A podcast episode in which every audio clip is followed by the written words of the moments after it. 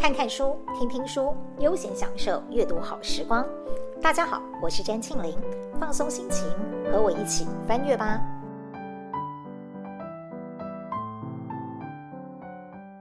因为防疫被迫宅在家的日子，最近大家都在做些什么呢？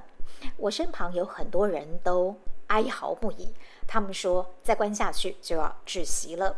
可是我发现，其实那些嘴巴上叫得很凶的人，据我所知，他们明明就过得蛮充实的啊，根本一点也没有浪费这段宅日子。比方说，最近大家都追了不少剧，看了很多书，还会彼此在空中交流，或者说难得有空，把自己的身外之物干脆好好的做了一次断舍离。有些人很勤劳的把家里整理的焕然一新，而里面我觉得最有意思的是，因为没有办法出去吃饭，所以只好每天自己在家煮饭。突然间，大家都煮得厨艺大进，这也算是疫情当中的另类收获吧。不知道你是不是也属于这群人类当中的其中一份子呢？那么这样的生活，你会把它归类为是有用还是无用的日子？前面讲这么多，暖身了这么多。其实都是在为今天想跟大家分享的这本书《无用的日子》做暖场。虽然书名叫做《无用的日子》，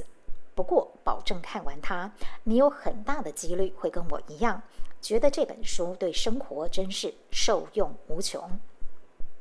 这本书的作者叫做佐野洋子，你可能也听过他的大名，很多人认识他是来自绘本作品。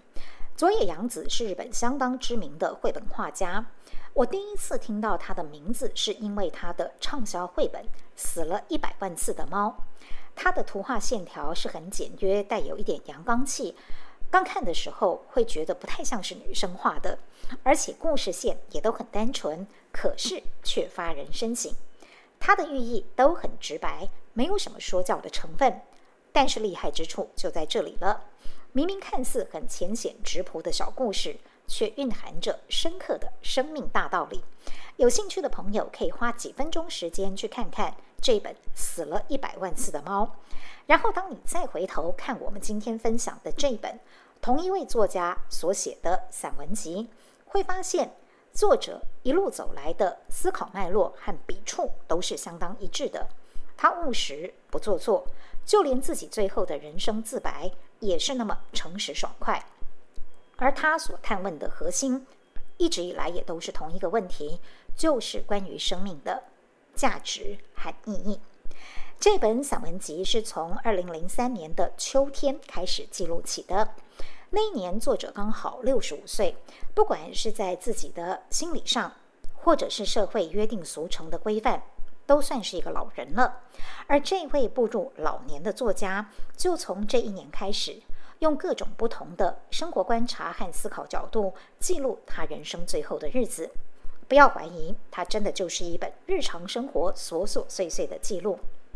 例如说，翻开第一页，作者的开场白就写着：“早上六点半就醒了，听说有人只要一醒来，立刻就翻身下床，简直难以置信。所以你可以想象吧，他当然不会马上跳下床铺，而是就这样的赖在床上看电视。”直到接近八点钟，觉得趁着还有幸福的感觉的时候，再跳下床，到附近的咖啡店去吃早餐。接下来，他就在咖啡店里面观察那些跟他一样在这种时间前来吃早餐的老年族群们，看人家吃些什么，有哪些特别的饮食习惯，哪一些客人的穿着打扮跟他自己有什么不同，看起来好像很生活化的描写和普通观察。其实，作者真正要陈述的是一个我们正在面临着的高龄化社会的议题。他眼中的旁人，其实和自己一样，根据他所写的，浑身散发着老人的气场。看着这满场的老面孔，他意味深长地写下：“我们生活在史无前例的长寿社会，没有生存方式的范本可供参考。”必须在黑暗中摸索，然后他接下来很幽默地写，所以说喽，首先要开发吃早餐的方法，然后各自做出选择。这本书的每一个章节几乎都是类似像这样的书写方式，从某年某月的某一天，日常生活开始平铺直叙。因为作者自嘲这种几点钟起床、确定要吃什么，然后跟哪些人碰面、跟他们一起做些什么，寻常到几乎叫做没有亮点的老年生活，算是消极，所以说明就取回“无用的日子”。但是为什么大部分的读者或者是文化评论家都认为它其实是一本很有用的书呢？因为它的内容借由那些看起来普普通通、平平常常、没有什么建设性的事情，但是却能够让我们活得轻松自在的生活动作，点出一个简单的道理：对长寿世代来说，归于平淡的心，其实反而能够活得更好。传统上，人们都太在意别人的眼光，被一些鼓励人心的鸡汤所洗脑，以为不管我们活到了几岁，都应该要立定目标，努力积极，要活得日起有功，才算是没有辜负生命。但是对作者佐野洋子来说，刚好是相反的。他认为，在人生最后的日子里，应该不勉强自己，率性而活。不要被那些世间约定俗成的社会框架所制约。在他笔下叙述，从六十五岁开始的每一天，可以说都是按照自己心意的选择，即使被别人认为是慵懒邋遢也没有关系。可能就是这种随性又豁达的态度，非常的自然，还有诚实，让这本书充满魅力。我自己最有感触的是作者记录他罹患癌症的那几个篇章。当他第一次被确诊罹患乳癌的时候，不像一般人可能会哭天抢地，或者是可能会有的负面情绪反应、怀忧丧志等等，他反而非常庆幸自己得到的是乳癌，因为他说到了这把年纪，有没有乳房已经没那么重要了。甚至于他手术之后住院一个礼拜回家，就开始很爽快的抽烟，而使用抗癌剂让他掉光了头发。那段日子，他说活得很痛苦，可是也就因为很痛苦，所以他就很理所当然的摆烂，干脆就躺在床上看韩剧、欣赏帅哥。身为日本人，他一点也不避讳写下自己有多爱看韩剧、多迷恋裴帅、裴勇俊，还曾经跟着其他的师奶跑去追星。当然，关于这一点，他也有独到的观点。他认为韩流之所以会大行其道，是由于韩剧用扭曲的方式触动了虚构的绚丽灿烂，是不是一语中的很棒的注解呢？七十岁的时候，佐野洋子的乳癌转移到了骨头，即便是在一般人都觉得那么绝望的情况下，他还是表现得比他的主治医师还要豁达，甚至还很愉悦地形容自己很幸运。因为他的主治医师长得很英俊，根据他的描写，他说他的医生像是矮了一截的阿布宽，很幽默吧？而且他说他的医生一点都没有趾高气扬的高傲，总是很亲切的笑脸迎人，所以让他因此反而很期待每个星期的复诊可以看到帅医生。在这边，作者很理直气壮地写着：“七十岁的老太婆也喜欢好男人，不行吗？”读到这里的时候，我忍不住笑了出来，还在心里跟作者对话：“当然可以呀，干得好。”嗯，听到这里，先不要太佩服这位幽默的老太太，因为后面她还有更惊人的举动和决定。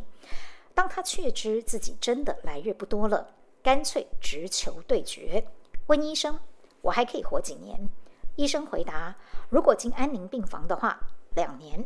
他又继续问：“那要花多少钱？”医生说。大概一千万，然后他直接告诉医生：“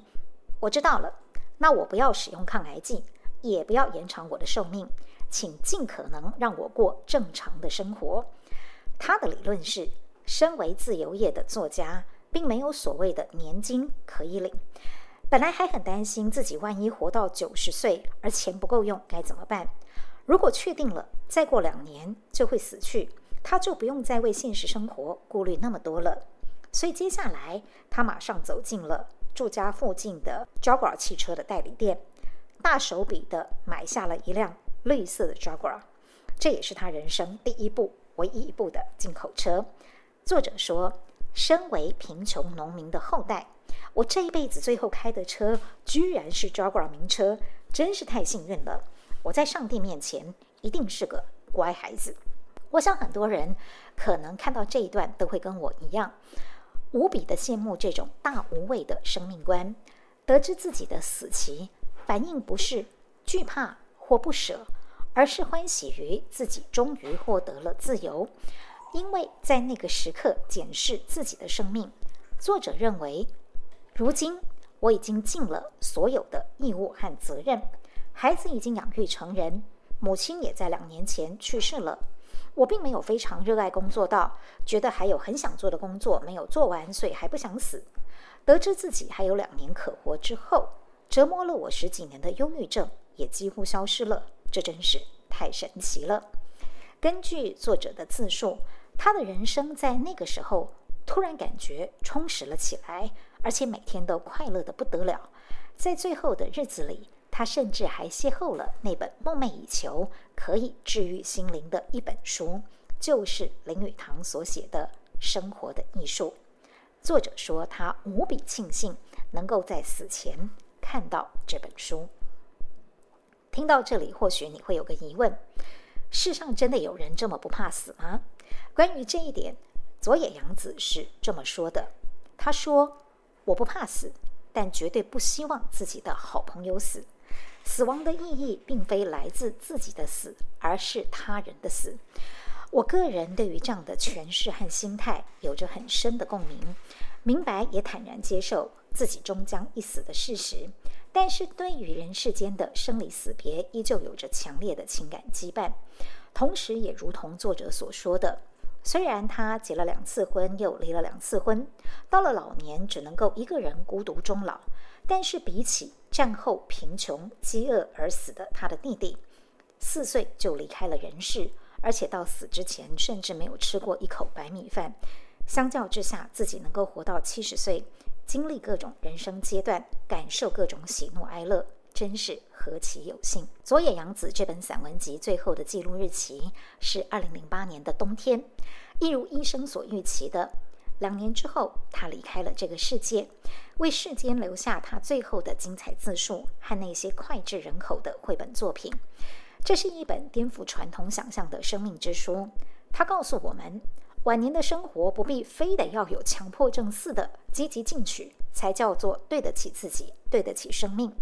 每一个人都可以用自己的方式畅快淋漓地活着，就像是他引用了一位日本诗人的语录：“挫折有什么关系？”毕竟是人呐、啊，人活着本来就会经历各种情绪和情境，没有任何一种历程和感受是不被允许或不能够被接受的，因为我们毕竟就是个人啊。